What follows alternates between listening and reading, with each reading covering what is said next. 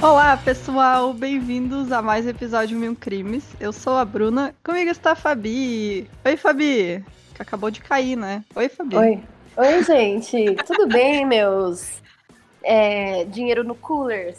Como é que vocês estão? E com a gente hoje, uma participação super especial, a Verônica do Criminalismo. Olá, Verônica. Gente. Olha, olá. então, se apresente, apresente seu podcast. Então, eu sou a Verônica, eu tenho um podcast chamado Criminalismo. A gente fala basicamente do comportamento criminoso e um pouco sobre crimes e é, mas não é exatamente um crime por episódio, mas é bem legal também. É super legal, a gente indica muito o trabalho da Verônica, é muito massa, gente. Vamos lá conhecer. É, então, onde que o pessoal te acha? Tem no Insta? É, tem Instagram, arroba criminalismo, e tem podcast em todas as plataformas aí. Show! E a gente tá aqui com a Verônica porque a gente tá participando da Crime Win. Então é um evento super legal de vários podcasts que a gente postou né, essa semana para vocês verem que tem muita gente participando. Então vocês, a gente vai lançar no poxa, no Stories quando sair os episódios, mas tem lá a agenda quem quiser acompanhar. Mas vai ser bem legal, então a gente fez um sorteio de quem vai em qual podcast. Então a gente está recebendo a Verônica e eu e a Fabi fomos no Aprendiz Verde no final da semana. Ontem, não? Sexta. Sexta. A gente grava com eles que vai sair dia 31.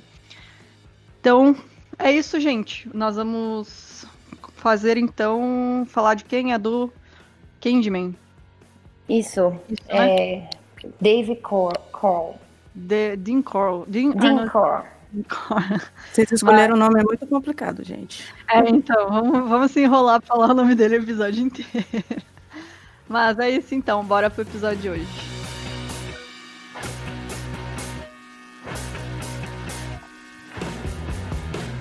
O Dean Arnold Cole, ele nasceu dia, no dia 24 de dezembro de 1939, véspera de Natal, em Fort Wayne, na Indiana. Ele era o filho mais velho da Mary Emma Robinson e do Arnold, er, Arnold Edwin Core.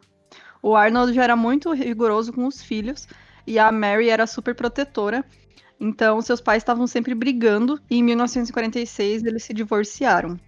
A Mary vendeu a casa da família e foi morar em um trailer em Memphis, que fica no Tennessee, e o Arnold foi convocado pela Força Aérea dos Estados Unidos.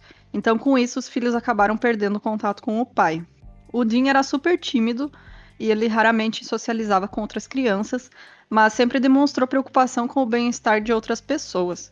Aos sete anos, ele começou a sofrer de febre reumática, que só foi diagnosticada quando os médicos descobriram que ele tinha sopro no coração, isso em 1950.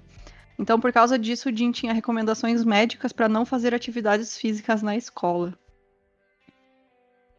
Bom, também em 1950, os pais dele tentaram se reconciliar e chegaram a se casar novamente. Eles se mudaram para Pasadena, no Texas, mas em 1953 eles se divorciaram definitivamente. Como o divórcio foi amigável, embora a mãe tenha ficado com a guarda do Jim e do seu irmão, Stanley, o pai deles manteve contato regular com os dois meninos. Depois de um tempo, a Mary, né, que era a mãe deles, se casou com um vendedor de relógios chamado Jake West e a família se mudou para Vidor, Vidor, ainda no Texas, onde a meia-irmã do Jim nasceu em 1955.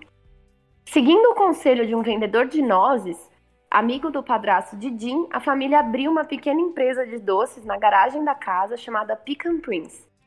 E aí o Jim passou a trabalhar dia e noite na empresa, tanto ele quanto seu irmão operavam as máquinas de fazer doces e aí eles embalavam também. O padrasto vendia então esses doces na rota de venda que ele já fazia, né, como vendedor, e que normalmente era viajando é, até Houston, né? De Pasadena para Houston. E aí, de 1954 a 1958, Jim frequentou a Vidor High School, onde se formou. Pouco tempo depois de formado, ele se mudou com sua família para Houston, onde a maioria dos doces era vendida. A família então abriu uma loja lá, também chamada de Pecan Price. Em 1960, Jim se mudou para Indiana, a pedido da mãe, para morar com a avó. Nessa época, Jim começou um relacionamento com uma menina da cidade e viveu lá até 1962, quando foi para Houston Heights para ajudar a família que tinha mudado a loja para lá. Nessa época, ele também rejeitou o pedido de casamento que a namorada tinha feito a ele. Jim foi morar sozinho no apartamento que ficava em cima da loja da família. Sua mãe se divorciou de Jake em 1963 e começou um negócio novo de doces que ela chamou de Coral Candy Company. Jim foi nomeado vice-presidente da fábrica e Stanley, seu irmão, foi nomeado tesoureiro. Ainda naquele ano, um adolescente que era funcionário da empresa reclamou para Mary que um dos filhos dela tinha feito avanços sexuais contra ele mas ela apenas demitiu o rapaz. É, que era filho dela, né? Aí tem coisa. É, então. Bom, em agosto de 64, então, o Jim foi convocado pelo exército e designado para Fort Polk, em Louisiana, para fazer o treinamento básico. Mas mais tarde ele foi designado para o Fort Benning, que fica na Geórgia, para fazer treinamento de reparação de rádio. Então ele foi mandado para a missão permanente em Fort Hood, no Texas. De acordo com os registros do exército, o serviço dele foi perfeito, embora ele sempre tenha dito que odiava servir. Então, após 10 meses de serviço, ele pediu dispensa do exército, argumentando que precisava ajudar a família com os negócios, e foi liberado em junho de 65. Bom, de acordo com o livro Harvest of Horror: Mass Murder in Houston, o Jim, ele contou para alguns amigos próximos que foi nessa época no exército que ele se descobriu homossexual. E foi lá também que ele teve a sua primeira relação sexual do tipo. Depois, lógico, né? Tá lá Só com os amigos, homem. né? Não sei o quê, deixa eu ver. Nossa, Só isso tem me lembra- macho. Só tem macho em volta, né? Dormindo do lado dos caras, tomando banho. Isso me lembra uma piada, mas eu vou contar só pros apoiadores depois. Ah, tá bom. Ok. E, ok, então. bom, e depois que ele foi dispensado do exército, né? O Jim retornou, retomou a posição de vice-presidente na Coral Candy Company, que é vice-presidente, né? Tipo, ele e a mãe dele Ah. da empresa, tá ligado? Bom tesoureiro, detalhe. Né? Exato. E nessa época, a mãe dele competia com a empresa do ex-padrasto, que também tinha uma loja de doces, né? E por isso, ele trabalhava o máximo de horas que ele conseguia na empresa da mãe. Em 1965, a Carl Candy Company se mudou para o outro lado da rua da Helms Elementary School, na 22ª rua, que é 22nd Street, né? Que eles gostam de colocar nome de rua, número lá, né? E aí, e aí o Jim passou a ficar conhecido como Candyman ou é, Pied Piper, que é aquele flautista lá, sabe? Que encantava os ratinhos. Uhum. E ele, por isso porque ele também sempre dava doce de graça para as crianças e adolescentes locais que estudavam lá na escola, né? E a empresa Isso, né? Eles ficaram bem Oi? perto da escola. É, então, na frente da escola, É, né? Tipo, do melhor outro lado ponto pra da vender rua, doce, assim. cara. Exato. E, enfim, e para sequestrar crianças, caso você É, né? seja psicopata, né? Olha o Porra, spoiler, já calma. tem os doces, né, meu? Vamos chegar lá. Bom, a empresa dava muito trabalho, né? Tipo, empregava esses adolescentes, né? E aí o Jim, ele foi visto flertando com vários deles.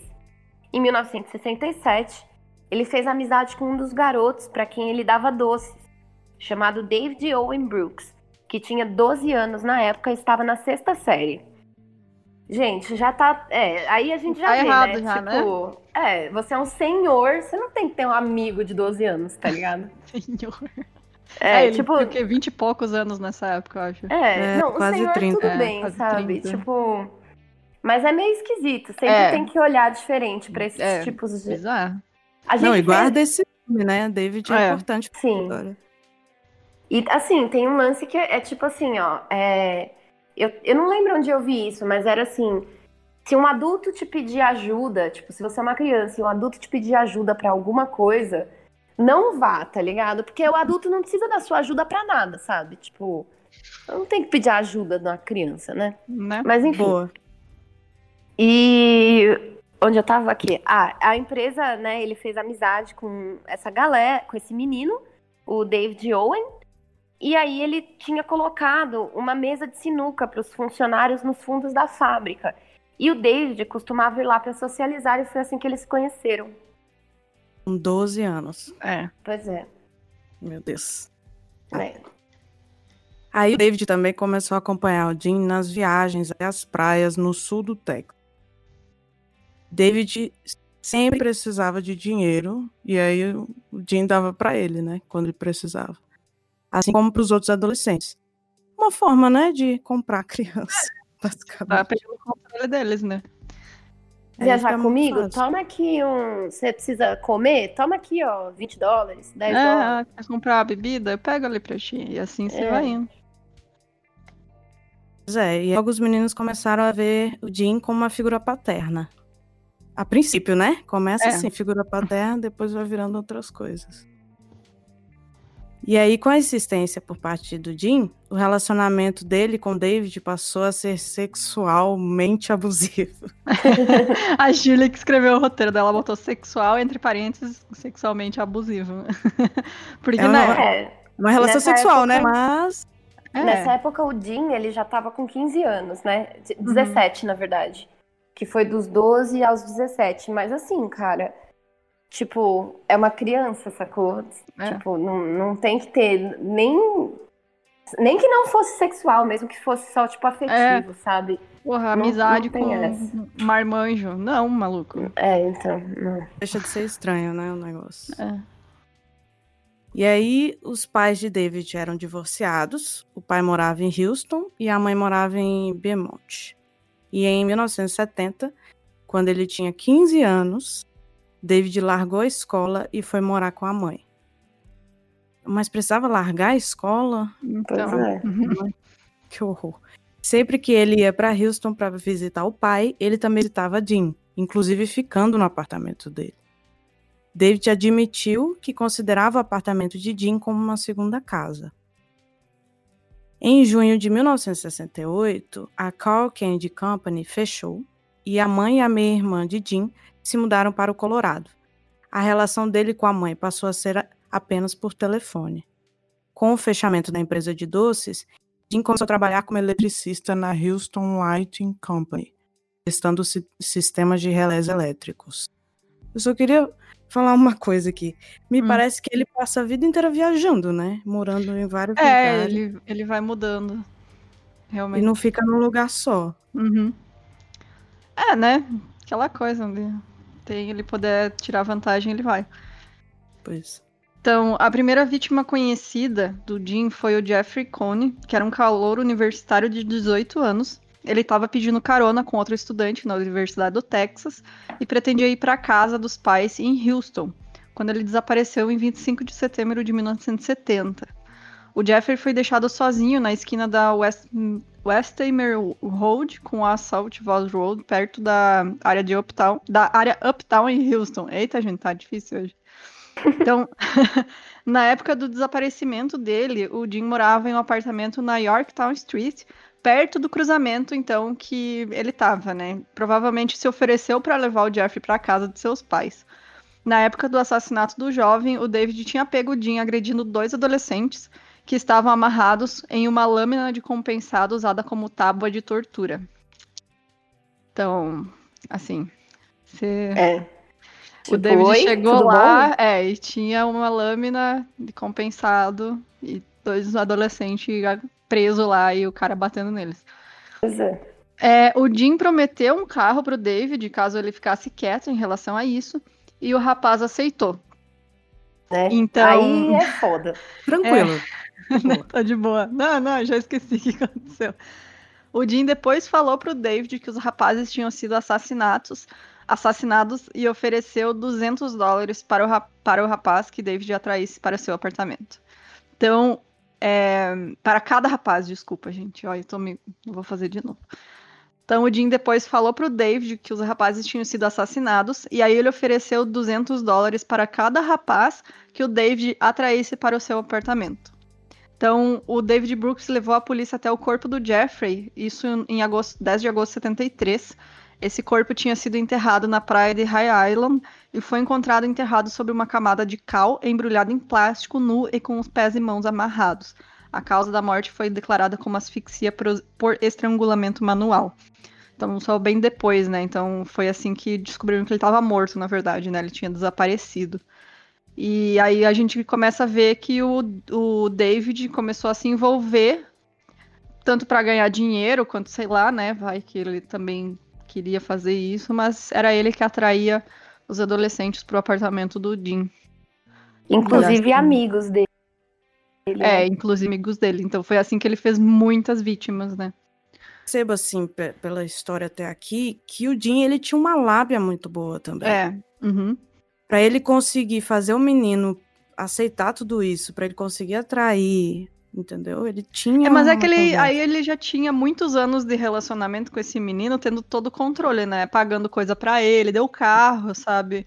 Então, tipo, o, o David via ele como, sabe, meu, é o cara mais foda do mundo, sei lá, né? Tinha, ele via é, ele. Tem dinheiro, assim, tá? Tem dinheiro, lá. aí ele me dá o que eu quiser, é só fazer o que ele quer, sabe? Então, sim, sim.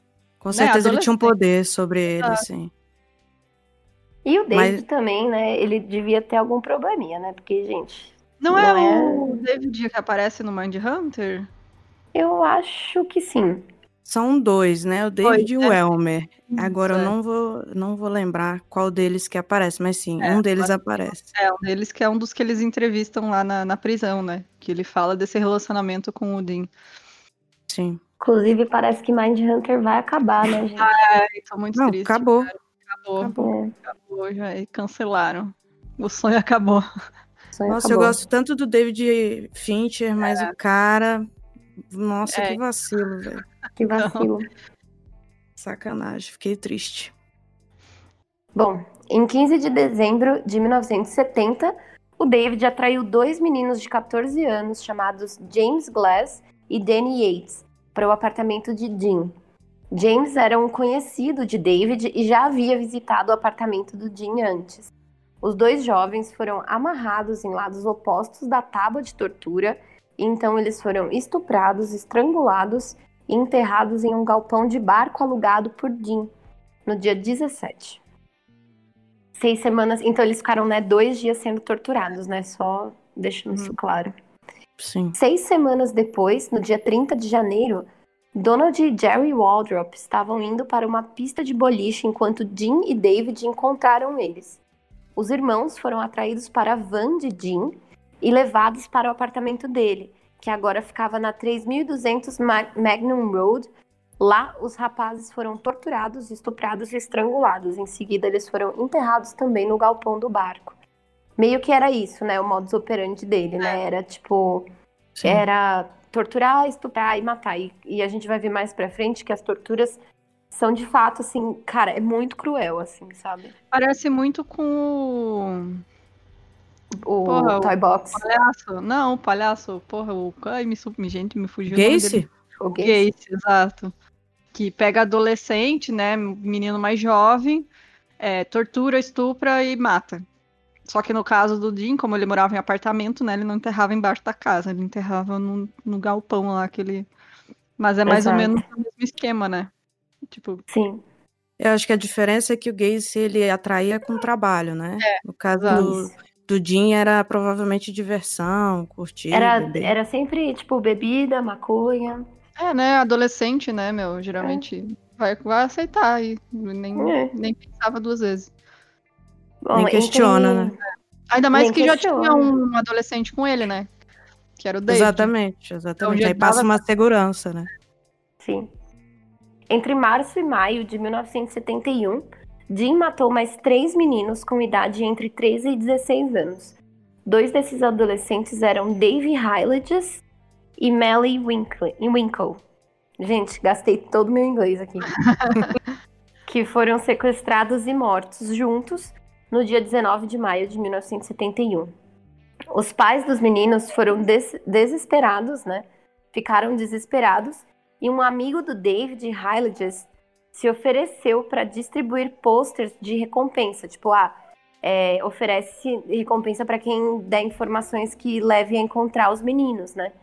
E aí, Elmer Wayne Hanley de, tinha 15 anos e colou cartazes em vários lugares, além de apoiar e tranquilizar os pais do Hyliges, que é o David, né? Esse Elmer é outro nome importante é. aí pra história. É, no dia 17 de agosto de 71, Ruben Watson, que era conhecido como David Brooks, estava voltando do cinema quando David o chamou para uma festa na casa de Jim. Ruben aceitou o convite e acabou sendo estrangulado e enterrado no galpão. Mais um aí para a lista, infelizmente. No inverno daquele ano, David apresentou o Elmer a Dean, ou Elmer aí que eu falei. Provavelmente como vítima pretendida, mas Dean gostou de Elmer e ofereceu para o menino o mesmo valor que ele dava para David, para que ele atraísse vítimas para o apartamento. Dean falou para o Elmer que ele estava envolvido em uma quadrilha de escravidão sexual de Dallas. Mais tranquilo, né? Bem mais. É, de boa, né? É só. Porra, Mas ser escravo. É só aqui uma, uma quadrilha. que bizarro, cara. E aí o Elmer aceitou a proposta do Jim e chegou a participar ativamente de vários assassinatos. De acordo com o próprio Elmer, o primeiro sequestro que ele participou foi na rua Schuller 925.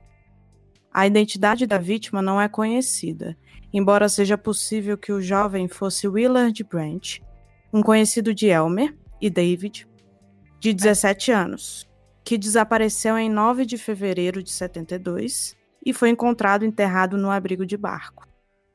Ah, eles não conseguiram identificar. É, eles suspeitam que seja ele, né? Porque. Porque ele desapareceu e, é. e os dois conheciam ele, entendi. Isso.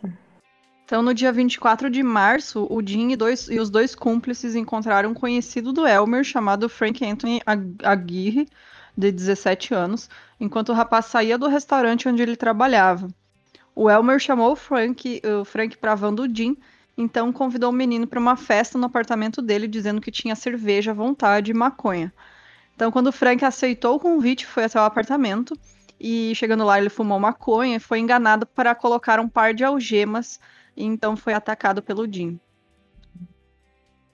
O Elmer teria deixado o Frank sozinho com o Jim nessa hora e alegou mais tarde que descobriu que o Jim tinha torturado o menino e que o Jim confessou que ele tinha feito o que ele tinha feito com os outros rapazes e o que pretendia fazer a mesma coisa com o Frank. Então, o Elmer passou então a ajudar ativamente nos assassinatos também, e ele recebeu dinheiro pela vítima traída e ajudou os comparsas a enterrar o Frank na praia de High Island. Então, no dia 20 de abril de 72, o Elmer ajudou o Jim no sequestro de outro jovem chamado Mark Scott, de 17 anos. Ele foi agarrado à força e amarrado numa, na tábua de tortura que eles tinham. Enquanto lutava para se soltar dos captores, o Mark chegou a tentar esfaquear os dois mas o Elmer estava apontando uma arma para ele e ele acabou desistindo. Então, em seguida, ele foi estuprado, torturado, estrangulado e também enterrado em High Island. Cara, é muito doido isso, né? Que ele, tipo, era uma gangue de serial killer. É, tipo, já não bastasse o David, ele ainda achou o Elmer, né? É, cara, que, que nossa, é muito medonho isso, cara. Sim, pois é, eu tô achando. Eu... Foi mal. É porque lendo essa história, eu comecei a pensar que talvez o Jim gostou do Elmer. Já percebeu que o Elmer tinha uma personalidade é. um pouco assim diferente, entendeu? É, pode ter visto né, que ele iria topar fazer também essas coisas. Ter visto no Elmer a mesma coisa que ele viu no David, né? É. Exato. Mas me parece que o Elmer é ainda mais cruel, sabe? Eu acho ele é, ele é. Ele deve ter feito algum comentário, deve ter falado alguma coisa que fez o Jim perceber, hum, acho que é, talvez ele se interesse, talvez ele curta, sabe? É, tanto que, de acordo com o David, né, o Elmer foi especialmente sádico nos assassinatos que ele ajudou a cometer enquanto o Jim morava ali na Schuller Street, né? E antes do Jim. Nossa. Fuma, desgraça. É. Mas é realmente, me parece que porque falar, ah, ele gostou do Elmer e decidiu não matar. Então tem alguma coisa aí, entendeu? Sim. É, cara, é muito estranho isso. Fico Bom, curiosa antes... para saber o que, né? Mas tudo bem. antes do Jim uh, se mudar dali, né, em 26 de junho, o Elmer ajudou ele e o David no sequestro de mais dois jovens, Billy Balt e Johnny DeLone. Eles também sequestraram Billy Rindinger, de 19 anos, e levaram ele para o apartamento. David mais tarde afirmou que ele persuadiu o Dean a deixar que o Billy fosse libertado. Em outra ocasião, Elmer deixou David inconsciente quando ele entrou em casa. Dean então amarrou David na cama e agrediu o jovem várias vezes antes de soltá-lo. Apesar do ataque, David continuou a ajudar Dean nos sequestros das vítimas. Dean então se mudou da casa de Schuller, né, da rua Schuller, e foi para um apartamento em Westcott Towers, onde sabe-se que ele matou mais quatro vítimas. Steven Sickman foi a primeira vítima da nova residência. Ele foi assassinado no dia 20 de julho. Em 3 de outubro, outros dois meninos de Heights, que era o bairro onde ele morava, foram, foram sequestrados e assassinados. Wally Simoneau, de 14 anos, e Richard Hembry, de 13, e também o Richard Kepner, de 19 anos. E os três foram assassinados em 12. Não, o último, né, que é o Richard Kepner, foi assassinado em 12 de novembro. Você vê que é tem um, um, período ali que fica parado, mas ele tem a consistência, né? De Nossa, ele mata muito. Tem vários. Tem vários. Tem um momento também, a gente vai ver mais pra frente, que é o negócio, tipo, vai pro céu, assim. Ele mata, tipo, coisa de, sei lá, sete, oito pessoas em menos de um mês, assim. Vai aumentando, né? A... Uhum como são todos jovens, né? Aquele perfil, tipo, que a polícia, ah, não, esses meninos aí, eles fogem de casa, eles mudam de lugar para trabalhar e não sei o quê. Então, tipo, a polícia nem sabia, né, que tinha um serial killer agindo. Não, inclusive, isso é uma das coisas que a política, um dos. Política não, a polícia foi muito criticada, né? Principalmente pelos pais dos garotos, porque eles fazem um puta descaso, assim, é bizarro. Com certeza, eles não perceberam o que estava acontecendo, mesmo quando ele escalou e diminuiu o tempo, né, entre um assassinato é. e outro. Bizarro. Mas aí, no total, pelo menos nove adolescentes entre 13 e 19 anos foram assassinados neste período, de fevereiro a novembro de 72. Cinco dos quais foram enterrados em High Island Beach e quatro dentro do galpão do barco. No dia 20 de janeiro de 1973, Jim se mudou de novo para Wirt Road, no distrito de Spring Branch, em Houston. E duas semanas depois da mudança, ele matou um rapaz de 17 anos chamado Joseph Lyles. No dia 7 de março, Jim se mudou para Lamar Drive. De fevereiro a junho de 73, não há nenhuma vítima conhecida, provavelmente devido à hidrocele de Jim, que Jim sofreu no começo do ano. Vocês têm noção do que, que é isso? Eu vou procurar agora, porque eu também não, não sei. Eu, eu sei, eu sei. Que ah! Que é. E eu sei porque que provavelmente não teve vítima. Claro. Sim, é, é o porque... acúmulo de fluido nos testículos. Exatamente.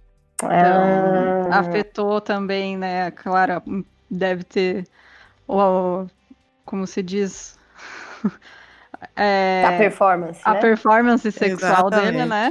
Exatamente. E aí ele não conseguia fazer nada, obviamente não, não teve vítima. E Olha ele ficou, ficou chateado e resolveu matar mais, né? É. Porque... Compensou, né, o tempo que ele ficou parado. Pior que isso acontece mesmo, a pessoa é. fica reprimida. Terrível. Quando volta é pior. Exatamente. É, a partir de junho, porém, o número de assassinatos aumentou drasticamente. Exatamente o que eu estou falando. Entre 4 de junho e 7 de julho de 73, mais três vítimas foram assassinadas e enterradas no lago San Rainbow. E em é, 12 de julho, um jovem de 17 anos chamado John Sealers foi assassinado e enterrado em High Island Beach. Então foram quatro no, em um mês? Não. Quatro jovens é, em um, em um mês. pouquinho menos de um mês. Um pouquinho mais de um mês. Um mês e poucos dias. Nossa, cara, estourou total. Peraí, deixa eu só mudar um negócio aqui que tá errado a informação. Aonde? Tá. É. Esse vermelho? É. É o. Não é o. O Jim não é. Não é a namorada do Jim do David? É o David que é Brooks, né? É o David Brooks. Isso, isso. É o David. Isso. Ainda bem que eu revisei, né? É, né? O David tinha namorada, meu Deus. Então, o David tinha namorada, namoradinha. Então, em julho de 73, o David se casou com a namorada que estava grávida e o Elmer se tornou responsável pelos assassinatos, auxiliando no sequestro e morte de mais três jovens de Heights com idades entre 15 e 18 anos durante o período de 19 a 25 de julho. Esses foram os únicos sequestros que o David não participou. Então, em 3 de agosto de 73, o Jim matou sua, sua última vítima, desculpa, um menino de 13 anos de South Houston chamado James Draymala. Ele foi sequestrado enquanto andava de bicicleta em Pasadena e foi levado até a casa do Jim, onde ele foi amarrado à tábua de tortura, estuprado e estrangulado com uma corda antes de ser enterrado no abrigo de barcos. O David Brooks mais tarde descreveu James como um garotinho loiro, a quem ele comprou uma pizza antes do jovem ser atacado. Caramba, mano. Que cruel, né, cara? Meu, muito, muita vítima, né, cara? Muita Muito vítima. menino. Nossa, Muito Simplesmente foi. Ah, agora é, é um atrás do outro. é. Na noite de 7 de agosto de 1973, Elmer, que nessa época tinha 17 anos, tipo, muito novo muito pra novo. entrar em contato com esse tipo de violência, né, cara? Sim. Ele convidou um jovem de 19 anos chamado Timothy Cordell Curley para participar de uma festa na casa do Dean, em Pasadena. Chegando na casa, Elmer e Timothy cheiraram tinta e beberam álcool até meia-noite. Normal, né, gente? Acontece. Né? Cidade é Super. isso mesmo. Super saudável. Não, Então eles normalista. saíram, é, e então eles saíram para comprar sanduíches. Os dois então voltaram para Houston Heights e Timothy estacionou seu carro perto da casa de. Ele caminhou até a casa de Rhonda Williams, de 15 anos, que havia apanhado seu pai bêbado naquela noite. Elmer convidou a Rhonda para passar a noite na casa do Jim e os três voltaram para casa em Pasadena. Por volta das três da manhã do dia 8, os três chegaram na casa do Jim e ele ficou furioso porque os dois rapazes tinham levado uma menina para casa. Elmer explicou que Rhonda não queria voltar para casa até que seu pai ficasse sóbrio, e Jim pareceu se acalmar em relação à permanência da menina ali. Ele ofereceu cerveja e maconha para os três adolescentes. Depois de mais ou menos duas horas, os três desmaiaram. Quando Elmer acordou, Jim estava algemando ele e seus tornozelos já estavam amarrados. Os outros dois jovens estavam deitados de bruço ao seu lado, firmemente amarrados com corda de nylon e amordaçados com fita adesiva. Então, Eita, que agora. Cara, é, nem. Eles não tinham garantia nenhuma de que não ia acontecer com eles, né? O, o Elmer e o David. Tanto que o David É. apanhou um dia, mas, tipo, não aconteceu nada mais grave, né? Mas, tipo, para tu ver, ele não. Assim, a hora que ele queria, ele atacava os dois também, mesmo que ajudassem ele. Não tava nem aí. O que me parece é que eles acharam que não ia acontecer nada por causa da É. menina, dormiram. Mas aí o Jim provavelmente ficou com raiva. Continuou com É. raiva da situação. E aí, por isso algemou o Elmer. É o que eu tô imaginando, né? Uhum. Na minha cabeça. Mas você vê que ele ficou é, transtornado. Porque aí disse Elmer que estava furioso por ele ter trazido a menina. E explicou que ia matar os três. Depois de torturar o Timothy. Quer dizer, o Timothy tem que ter uma tortura. Primeiro, é importante essa parte. Para ele, tem que ter essa parte da tortura para depois matar. E aí ele chutou a Ronda várias vezes no peito, arrastou Elmer para a cozinha e colocou uma pistola calibre 22 contra seu estômago, ameaçando atirar nele. Então ainda tem uma tortura psicológica também junto. E aí o Elmer acalmou Jim, prometendo participar da tortura e assassinato dos outros dois se fosse solto. Ele também tem um negócio de manipulação aí, esse Elmer. Tem. Também tem uma Ah, ele lábia aí. aprendeu assistindo, É, ele tem uma né? lábia, né? Pô. Pois é. Além disso, que ele viu, né? As É. coisas que o Jim fez por tanto tempo, que uma hora vira natural, né, cara? Exatamente. E aí o Jim concordou, desamarrou Elmer, depois carregou Timothy e Rhonda para o seu quarto e os amarrou em lados opostos de sua tábua de tortura, que a gente já conhece bem. O rapaz de bruços e a menina nas costas. Jim deu uma faca de caça para o Elmer e ordenou que ele cortasse as roupas dela, insistindo que enquanto ele fosse estuprar e matar Timothy, Elmer faria o mesmo com Honda. O jovem começou a cortar as roupas de Honda enquanto Jim se despia e agredia e torturava Timothy. As duas vítimas acordaram quase ao mesmo tempo. Timothy começou a se contorcer e a gritar, enquanto Honda levantou a cabeça e perguntou a Elmer se aquilo era real. Imagina toda se acordar Meu. no meio dessa situação. Que horrível, né? né? Você realmente não acredita que seja real, né? Ela devia estar totalmente atordoada também. Ah, com certeza. E aí o Elmer pediu se podia levar a menina para outra sala. E Jim ignorou a pergunta. Elmer então agarrou a pistola de Cole, gritando: "Você foi longe o suficiente, Jim." Jim foi atingido na testa e cambaleou na direção de Elmer, que atirou mais duas vezes, acertando o ombro esquerdo. Jim girou e cambaleou para fora da sala, batendo na parede do corredor. O cara levou um tiro na testa, gente. É. Ainda Já caiu duro ali mesmo, né? Não, mas ainda virou. É, ainda sei. virou e saiu andando. e aí, aí o eu rindo, né? O cara, o cara tomou tiro na testa. Eu, ah! Normal. Porra, mano. Bizarro, cara. É, depois a gente recebe mensagem xingando a gente porque a gente dá risada das coisas e não sabe por quê, né? Ah, mas o Jim também, né? Tá complicado. e aí o Elmer disparou mais três vezes na parte inferior das costas e no ombro, enquanto Jim deslizava pela parede do corredor do lado de fora da sala, onde os outros dois adolescentes estavam amarrados. Jim morreu onde caiu, seu corpo nu voltado para a parede.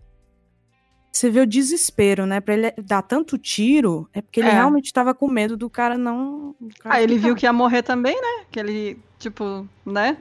Conseguiu. é, conseguiu convencer naquela hora, mas o que, que garante que ele vai, sabe, no dia seguinte, é. não vai matar ele? Não, só Sim. aí nesse momento ele mudou de ideia, tipo, três vezes, tá ligado? É. Porra. É, e o, o, o Elmer tava puto também, né? Tanto é. que atirou tanto. Então, depois é. de atirar no Jim, ele soltou o Timothy e a Ronda da tábua de tortura, enquanto se vestiam, os três discutiram sobre o que, que eles iam fazer. Hum. Então, o Elmer sugeriu que eles deveriam sim simplesmente ir embora, e o Timothy respondeu que eles deveriam chamar a polícia. Então, às 8h24 do dia 8 de agosto de 73, o Elmer ligou para a polícia de Pasadena e deu endereço uh, para a operadora. Então, minutos depois da ligação, o carro da polícia de Pasadena chegou e três adolescentes, então, os três adolescentes estavam sentados na varanda e o policial notou a pistola calibre 22 na garagem perto do trio. O Elmer informou ao policial que ele, ele quem tinha feito a ligação e indicou que o Jim estava morto dentro de casa. Então, depois de confiscar a pistola e colocar os três na, na viatura, o policial entrou na casa e encontrou o corpo do Jim. O chão da sala onde os três adolescentes foram amarrados estava coberto por uma grossa lona de plástico que é o que ele colocava para não sujar, né? Para poder torturar uhum. e matar.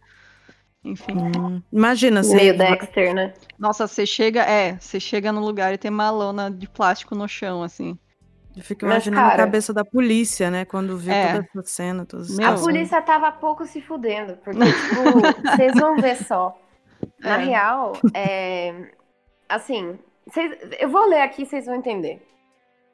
Sob custódia, o Elmer ele declarou que por quase quatro anos ele e o David Brooks ajudaram a conseguir adolescentes, alguns dos quais eram seus próprios amigos, né? Pro Jim que estuprou e assassinou esses, esses garotos, né? E o Jim pagava 200 dólares por cada vítima e ele ou o David conseguiram atra conseguiam atrair para o seu apartamento. E ainda no depoimento, o Elmer admitiu que ajudou em vários sequestros e assassinatos de adolescentes, informando a polícia onde eles tinham enterrado a maioria das vítimas, que era aquele galpão de barco no sudoeste de Houston, no lago Sam Rayburn, em High Island Beach. A polícia, aí para vocês verem como a polícia não estava nem aí, a polícia ficou cética em relação às alegações do Elmer, achando que o único homicídio do caso foi o do Jim, que eles atribuíram como resultado de uma briga motivada por drogas. Só que acontece o seguinte, que nem você falou, imagina a polícia. A polícia chegou no lugar, viu a lona, viu um monte de coisa, não sei o quê. Ainda vem o Elmer e fala assim, olha, a gente matou uma porrada de jovens, adolescentes, não sei o quê. E mesmo assim a polícia assim, ah, acho que não, Não, é não é. Porra. Não, Entendeu? diz que enterrou, falou onde enterrou. É. Tinha as tábuas de tortura lá. Sim. Gente, Tinha os outros dois de Exato. testemunha ali, né, meu? Exatamente. E aí, tipo assim, eles não estavam nem um pouco preocupados, sabe? Tanto que a gente vai ver que mais pra frente, eles só. é, A, a polícia ficou cética, né, em relação a isso, achou que era só o Jim que tinha morrido. Mas o Elmer foi bastante insistente ao mencionar os nomes de Charles Coble e Dave Hylides e Mary, Marty Jones, a polícia começou a acreditar na história. Então ele teve que começar a falar o nome desses adolescentes que estavam listados como desaparecidos na sede da polícia de Houston, para que assim eles começassem a falar, putz, é, esses caras aqui realmente estão desaparecidos. Será que ele tá falando a verdade? Porque senão, velho, se ninguém tivesse dado queixa ou nada assim, ia ficar por Ficava isso por mesmo, isso entendeu? mesmo. Exatamente. Sim. Em uma busca na casa do Jim, a polícia encontrou uma tábua de tortura de compensado medindo 2 por 3 metros, com algemas em cada canto. Tipo, você já viu isso, sacou? E ainda assim você não tá convencido que era, tipo, uma casa de tortura, né? E também foram encontrados uma grande faca de caça, um rolo de plástico transparente do mesmo tipo de lona usada para cobrir o chão, um rádio portátil, que chama walkie-talkie para quem nasceu depois de 1990, e vários vibradores, tubos de vidro e corda. Tem bastante informação aí, né? Só, É. só É, dessas tipo- coisas. E aí, na parte traseira da van do Jim, a polícia também encontrou rolo de corda, um pedaço de tapete bege coberto de manchas de terra e uma caixa de madeira com buracos de ventilação nas laterais. E aí vocês já sabem, né, que é para colocar alguém dentro. É uma forma de tortura. É. E aí as paredes do painel na porta traseira da van eram equipadas com vários anéis e ganchos. Outra caixa de madeira com furos de ar nas laterais também foi encontrada no quintal da casa. Dentro dessa caixa havia vários fios de cabelo humano. É, tinha alguém tinha ficado lá dentro Uhum. há pouco tempo. E aí o Elmer concordou em acompanhar a polícia até o galpão de barcos de Dean, no sudoeste de Houston, onde alegou que os corpos da maioria das vítimas poderiam ser encontrados. Dentro do galpão, a polícia encontrou um carro que tinha sido roubado de um estacionamento em março daquele ano, uma bicicleta de criança, sacos vazios de cal e uma caixa cheia de roupas de adolescentes. Quer dizer, ele guardava tudo lá, na verdade, né? Não só os corpos. Ele guardava uns, umas lembrancinhas, né? É. Pois é. Pode ser. As roupas, né, dos Uhum, adolescentes. Pode ser um, um troféu, um souvenir, alguma coisa. E aí a polícia começou a cavar na terra e logo descobriu o corpo de um jovem adolescente louro, deitado de bruços e envolto em plástico transparente, enterrado sob uma camada de cal. Você vê que é um negócio organizado, né? Botou cal pra não É, ele ficar enrolava em cheiro. plástico. Ah, tudo. depois de matar tanta gente, né? Ele já Uhum. sabia o que Ele- ele tava fazendo. É, ele tinha um esquema já, né? Uhum. Não foi um surto, não foi uma coisa, é um negócio organizado, premeditado, bonitinho ali, vamos lá. E aí eles continuaram cavando e desenterraram os restos mortais de mais vítimas em vários estágios de decomposição. A maioria dos corpos encontrados estava embrulhada em plástico transparente. Algumas vítimas foram baleadas, outras estranguladas e com a corda ainda enrolada no pescoço. Tenso. Ai, Tenso. horrível. Então, todas as vítimas encontradas tinham sido sodomizadas e a maioria apresentava evidências de tortura sexual. Isso porque eles tinham pelos pubianos arrancados, órgãos genitais mastigados, objetos inseridos em seus retos e varetas de vidro foram enfiadas em suas uretras e esmagadas.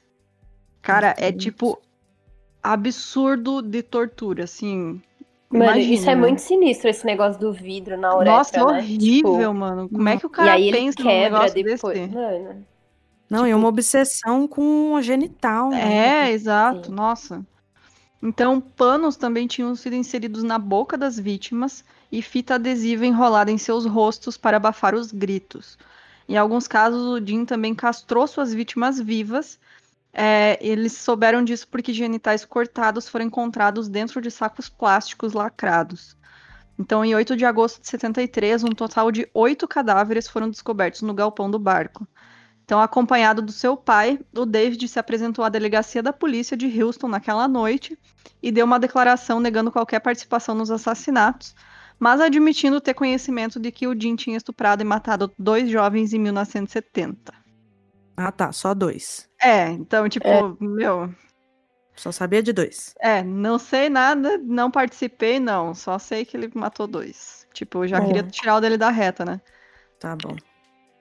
E na confissão também, né, do David Brooks, ele afirmou que Billy Bott e Johnny DeLone foram amarrados à cama de Cole e após a tortura e o estupro, Elmer estrangulou Billy com as mãos e gritou: "Ei, Johnny!" e atirou no rapaz na testa, com a bala saindo por pela orelha do jovem, assim, pela parte de trás. E o Johnny então implorou a Elmer para não ser morto, saindo é, antes de ser estrangulado. David concordou em acompanhar a polícia até High Island Beach para ajudar na busca pelos corpos das vítimas, né? Em 9 de agosto de 1973, a polícia acompanhou Elmer ao longo ao lago, desculpa, ao lago Sam Rayburn, no condado de St. Augustine, onde dois corpos foram encontrados em covas rasas. No dia seguinte, Elmer e a polícia voltaram ao lago e mais dois corpos foram encontrados, a apenas 3 metros de distância. Assim como os dois corpos encontrados no dia anterior, ambas as vítimas também foram torturadas e severamente espancadas, especialmente na cabeça. Naquela tarde, tanto David quanto Elmer acompanharam a polícia até High Island Beach, onde localizaram covas rasas de outras duas vítimas. Então, é muita gente, gente. Muita gente e cova rasa, né? Poderiam ter sido descobertos. Sim. Bizarro. E aí, em 13 de agosto de 73, os dois foram ah, com a polícia até High Island Beach, mais uma vez, e encontraram mais quatro corpos, totalizando 27 vítimas conhecidas. A É pior muita matança. gente, cara. É, 27 são os corpos que a gente sabe. É, que eles acharam, né? Exatamente. E aí foi considerada a pior matança na história americana da época. É, foi chamado de os assassinatos em massa de Houston. Que na verdade é, é- era um serial killer, né? Sim. Uhum. Assassinatos em massa, eles querem diz- dizer a quantidade, né? De... Isso, Sim, é. sim. Uhum. Não tinha esse negócio de serial killer também na época. Era outro É, entendimento, depois, né? né? Era... Veio mais no final da década de 70. É, até porque história. tinha os outros dois também envolvidos, né? Que ajudaram. Sim. É, ainda tinha os cúmplices, bem, bem complexo essa história. É. E aí eles ficaram conhecidos assim, como assassinatos em massa, assassinos em massa, né? E Uhum. chegaram às manchetes em todo o mundo. Até o Papa Paulo VI comentou sobre a natureza atroz dos crimes e ofereceu condolências aos parentes dos que morreram. Ficou bem famoso então essa- É. esse caso. Sim, o E mundo inteiro falava desse caso na época. Mas também muito pesado, É, né? Muito Pra caramba. chocante. Pela quantidade também. É, acho. muita gente. E aí as famílias das vítimas criticaram fortemente o Departamento de Polícia de Houston, que se apressou em listar os meninos desaparecidos como fugitivos. Acho que Pois tinha é. um, uma um padrão, né? Meninos adolescentes É. que saíram de casa e não voltaram. Ah, fugitivo, certeza. É, em vez de falar que era desaparecido, era, falava que era fugitivo. Mas o foda é que, tipo assim, os meninos saíam sem nada, sabe? Não tinha, É. tipo, ah, não fez uma mala. Alguns e fugiu. trabalhavam, né? Tipo, Exato. Meu, como é que o menino. Por que, que ele vai fugir se ele tá trabalhando, sabe? Ele tá juntando o dinheiro dele. Tipo, Pra fugir com o sentido. dinheiro, tá ligado? É. Mas não faz É. sentido. E como é que a polícia não percebe o padrão, né? A polícia de- percebe, a polícia percebe. Tipo, É. não é que não percebe. Ela não quer fazer nada. É. Pô, porque são vários adolescentes sumindo na mesma área, de repente, assim, ah, tá todo mundo fugindo. Ninguém gosta É. de casa. É uma área que ninguém gosta de morar, sei lá. Uhum. E aí as famílias reclamaram disso e que a polícia tinha sido indiferente e que a insistência de que os filhos não tinham motivo para fugir. Os pais dos irmãos Waldrop reclamou que o chefe da polícia de Houston simplesmente disse para ele: "Você sabe que seus meninos são fugitivos". Imagina a, a- Cara, que. a nossa, sensibilidade, cara. né? Como a polícia é sensível, né? Uma Porra. coisa assim. Parece E aí- até polícia de outro lugar que eu conheço. É, né?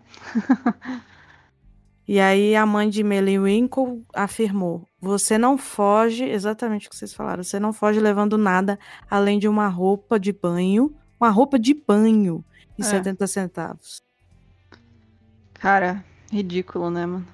Realmente é muito a pessoa do nada, pô, eu tô aqui com uma roupa de banho 70 centavos, vou fugir mesmo, tá na hora. Né? É, isso é tudo que eu preciso. Pois é.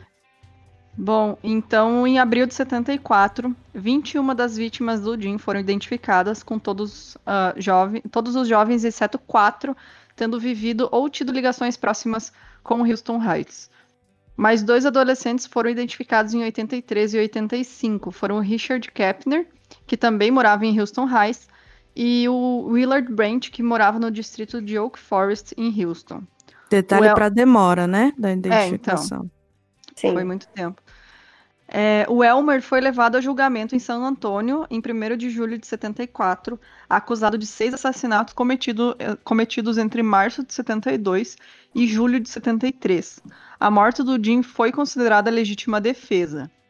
Então, em uma parte de sua confissão, o Elmer descreveu como ele atraiu duas das vítimas por cujo assassinato ele fora levado a julgamento, o Charles Coble e o Marty Jones, para a casa do Jim em Pasadena.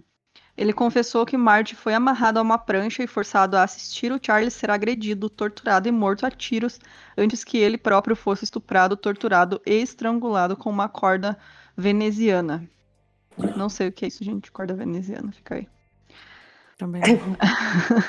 Os pais de várias vítimas tiveram que deixar o tribunal para recuperar a compostura, enquanto a polícia e os legistas descreviam como seus parentes foram torturados e assassinados. Nossa, cara, isso aqui eu não desejo para ninguém. Imagina, cara.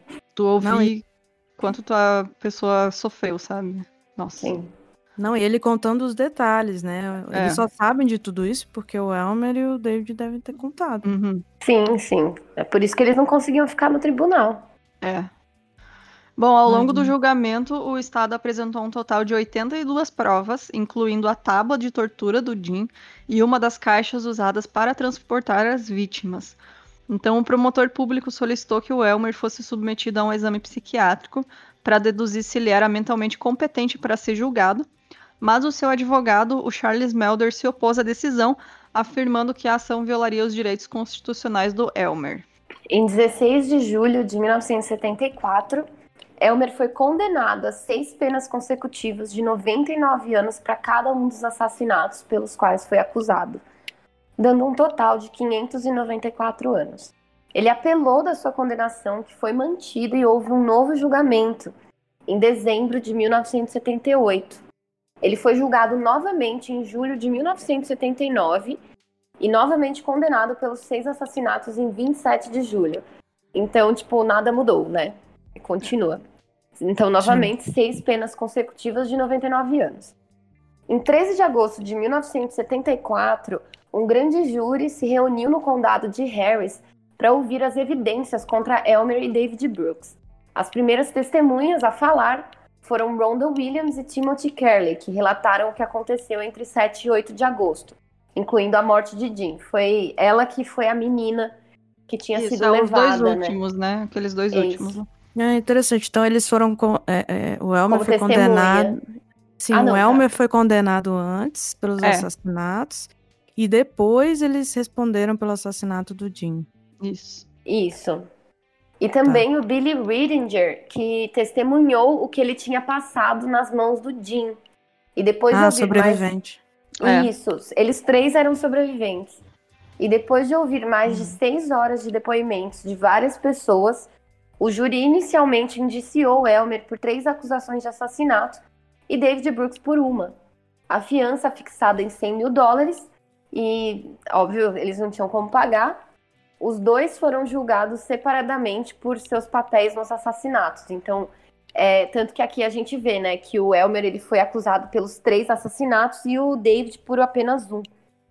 Então, Sim. fica aí, né? Cada um, cada cachorro que lamba a sua caceta, né? Basicamente.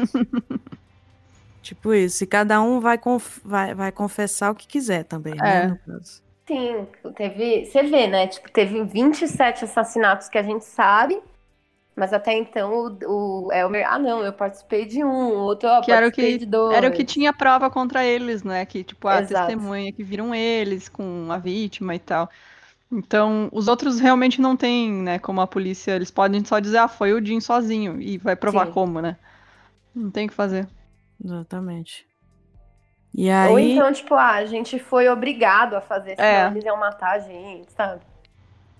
Acho que tem uma, um, um abuso psicológico, Tem, claro. tem, Claro que tem, claro. Mas Eles mesmo 17 assim, anos, né, gente? É. Tipo, o Elmer teve uma época aí que ele tava o quê? Matando, ele já tinha, tinha só 19 anos, sabe? Tipo, isso Hum. daí estraga a cabeça de qualquer um. É. Pois é, então eles sofreram um abuso psicológico pelo Jim, mas nada justifica, É, né? não, não Tem um limite. claro. Chega uma hora que chega um limite aí que você fala, opa, peraí, calma lá. Exato. Mas aí, beleza. David Brooks foi levado a julgamento em 27 de fevereiro de 75, indiciado por quatro assassinatos cometidos entre dezembro de 70 e junho de 73. Mas foi levado a julgamento acusado apenas pelo assassinato de Billy Ray Lawrence, de 15 anos, em junho de 73. O advogado de defesa, Jim Skelton, argumentou que seu cliente não, comentou, não cometeu nenhum assassinato. Tá, mesmo que não tenha com- cometido, né? Olha. É, Participou do negócio. participou e sequestrou, né? Porque ele que levou pra casa pra eles morrerem, né? Pois é. Então- E ele sabia o que, que ia acontecer. É, exato. É, tipo, sem ele, não, não ia ter vítima, né? Se ele foi, tipo, quase que a parte principal disso, né? Exatamente. E aí, o julgamento do David Brooks durou menos de uma semana. O júri deliberou por apenas 90 minutos antes de chegar a um veredito. Ele foi considerado culpado do assassinato de Billy Ray Lawrence em 4 de março de 75 e condenado à prisão perpétua. É interessante que um é 99 anos, outro é prisão perpétua. Uhum. Vai entender. Diferente júri, né? Vai ter. A sentença vai ser diferente. E aí ele não demonstrou emoção quando a sentença foi proferida, embora sua esposa tenha caído em lágrimas. Você vê a diferença, né? É, uma coitada, pessoa né, meu? normal. Ela nem imaginava, né? O que, que ele fazia também. Pois é. E aí o David também recorreu de sua sentença, alegando que as confissões assinadas usadas contra ele foram feitas sem que ele fosse informado de seus direitos legais, mas seu recurso foi rejeitado em maio de 79. Isso acontecia com muita frequência, eles Uhum. falavam que não tinha sido Mirandize, né? No negócio do É, Miranda, Miranda Rights. Rice. Isso. Nessa época acontecia bastante, porque realmente tinha policiais que não faziam. Uhum. Mas acredito que como esse caso foi bem pesado, bem complexo, é, provavelmente eles fizeram mesmo. É, né? Se eles não fizessem, se eles não tiverem feito, foi, deram muito mole. Porque caso 27 assassinatos. E aí, tanto Elmer quanto David estão cumprindo prisão perpétua. Ou seja, estão vivos. Estão vivos. Meu Exato. Deus. Vamos lá. É, ele, tá- o Elmer tá com 64 anos, inclusive. Nossa. Deixa eu ver o. Cadê o outro? Tô tentando achar aqui, mas não, não achei. Eles são jovens, né? É, eles eram bem novos, né? Quando eles Você participaram. pensa, disso. eh, Então, 70. provavelmente o outro também teve mais ou menos, deve ter mais ou menos esse- essa idade. Sim. Bom, agora aqui a gente tem algumas informações extras, né, sobre o caso. que a gente acha interessante comentar. Primeiro Hum. que ele até recentemente tinha, né, estavam sendo feitas pesquisas para identificar vítimas, né? Porque tinham tantas vítimas que eles acharam que na época não tinha DNA, né, gente? Então era, imagina, tinha que pegar o registro da polícia e, e cruzar todos esses dados e pegar a arcada dentária, né, registro e tudo mais. Então, em julho de, do- junho de 2008, a doutora Sharon Derrick, que é antropóloga forense do escritório do legista em Houston, ela divulgou imagens digitais das três vítimas ainda não identificadas do Jim. Essas vítimas, é, a gente vai chamar de 49, 56 e 78, tá? Porque tem o registro delas. Duas dessas vítimas não identificadas foram encontradas enterradas no galpão do barco e estima-se que tenham morrido entre em 71 ou 72. O número 78 foi enterrado no lago San Raybon, a apenas 3 metros do corpo do Homer, Gar Homer Garcia, que havia desaparecido em 7 de julho de 73. Então, em outubro de 2008, o, a, né, o registro 49 foi identificado como Randall Lee Harvey, que era um adolescente de Heights que foi dado como desaparecido em 11 de março de 71. Ele tinha levado um tiro no olho e estava vestindo uma jaqueta azul marinho com forro vermelho, jeans e botas de amarrar. Um pente de bolso laranja de plástico também foi encontrado ao lado do seu corpo. Em 13 de setembro de 2010, as análises de, DNA foram capazes de confirmar que a vítima não identificada, conhecida como 78, era na verdade o Michael Balk, é, a segunda vítima desenterrada no galpão do barco. O Michael tinha desaparecido a caminho do barbeiro em 19 de julho de 73, um ano depois de seu irmão Billy ter sido assassinado pelo Jim. Então, tipo, o irmão dele foi assassinado, um ano depois ele foi assassinado pelo Jim. É muito. Cara, isso é muito bizarro, né, mano? Sim, imagina a família. É. É um. Nossa, meu, que horrível. E quantos anos pra É, né? saberem o que aconteceu? Pra descobrir o que aconteceu. Sim.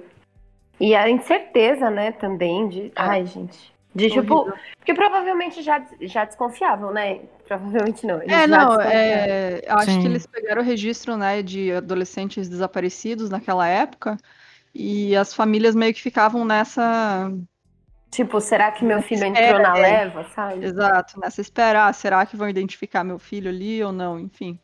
Mas horrível. imagina, se não identifica, fica na esperança, É, né? ainda É. fica. Bom, é o questão. Elmer ele havia declarado na confissão à polícia que ele e Dean haviam estrangulado Michael Bogg e enterrado ele lá no lago Ray- Sam Rayburn. E uma vítima não identificada foi erroneamente identificada como Michael Bott. Então, eles achavam que era o menino, mas depois, na verdade, viram que não era ele, né? Uhum, E então quer dizer que tem mais uma vítima aí que a gente não sabe quem é, né? exato. E Não, ela e tinha... até morreu de forma diferente. Sim, Exato. sim. Essa vítima, né, ela tinha sido morta com dois tiros na cabeça e enterrada dentro do abrigo do barco. Três fatores ajudaram a levar à identificação correta da vítima não identificada, né? Como sendo o Michael Bolt. Então, os pais de Michael já haviam preenchido um relatório de pessoa desaparecida sobre o filho deles, né? Que havia saído de casa para procurar o seu irmão mais velho em agosto de 72 precisamente ao mesmo tempo em que se estima que a vítima não identificada, enterrada no galpão do barco, tenha morrido. Então, eles morreram na mesma hora. E esse foi o único relatório de pessoa desaparecida em arquivo para Michael Balt. Além disso, a vítima não identificada tinha altura e idade semelhantes a Balt. E fraturas dentárias circunstanciais também ajudaram a facilitar a, a identificação incorreta do segundo corpo desenterrado como sendo o do Michael. Estima-se que o corpo não identificado, enterrado no galpão do barco, inicialmente identificado erroneamente como Michael, tenha sido morto por volta de 21 de agosto de 72, mas eles não fazem ideia de quem seja. Nossa senhora, que complicação, cara. É, meu. Difícil, né? É muita vítima, é muita, muito semelhante, né? Tudo adolescente. Uhum. E aí, é, acredita-se fortemente que um corpo encontrado em uma praia no condado de Jefferson, em agosto de 83, foi a 18ª vítima do Jim Carl. Foi encontrado em 83? É. Nossa, 10 anos depois. Uhum. O corpo foi identificado em 11 de novembro de 2009. Ó, pior a história.